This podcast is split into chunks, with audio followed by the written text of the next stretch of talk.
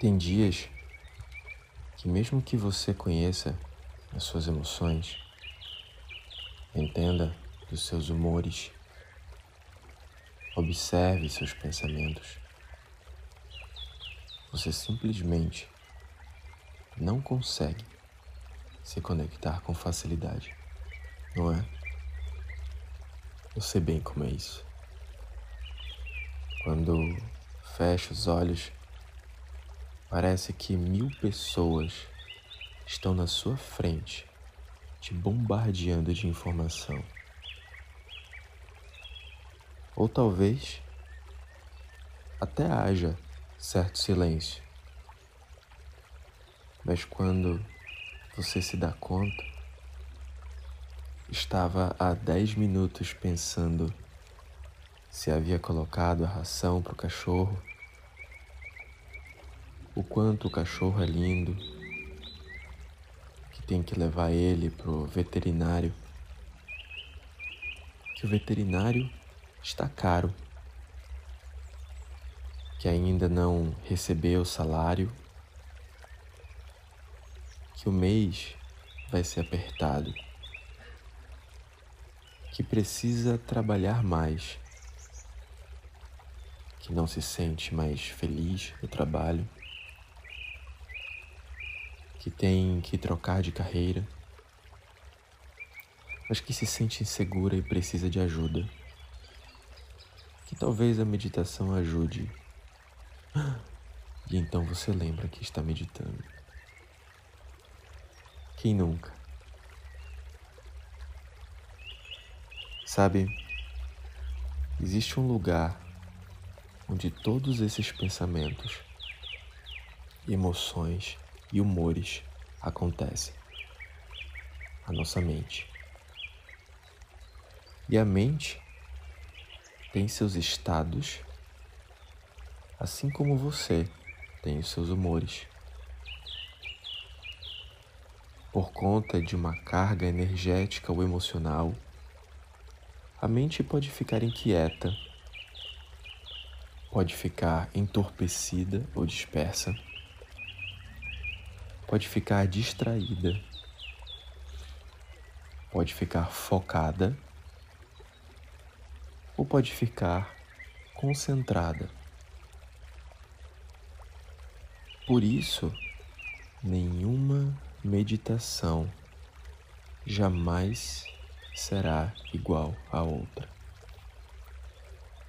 Simplesmente porque a combinação de todos esses fatores, pensamentos, emoções, humores, estado da mente, tudo isso forma um grande mar de impermanências. Mas a boa notícia é a seguinte: a mente pode até ser mais forte que os seus sentidos, mas a consciência e o intelecto são mais fortes que a sua mente. E a consciência, aonde trabalha o seu intelecto, funciona à base de frequências. Estamos em beta quando estamos em estado mais desperto, acordado, realizando atividades. Estamos em alfa quando estamos em um estado de relaxamento profundo. Sabe aquela sensação boa depois de um shavasana de uma aula de yoga? Pois é. Estamos em teta quando entramos em estado de meditação, que é o mesmo estado do sono leve. É por isso que às vezes quando você vai sentar para meditar e relaxa profundo na meditação, vem um bocejo ou você dá uma pescada.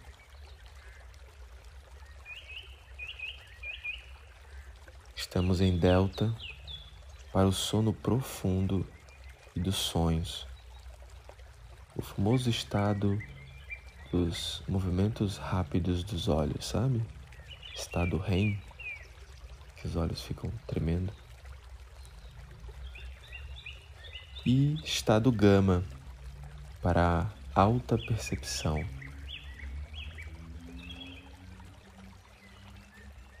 E esse talvez valha um pouco mais de aprofundamento. A gente vai chegar lá. E o mais maravilhoso de tudo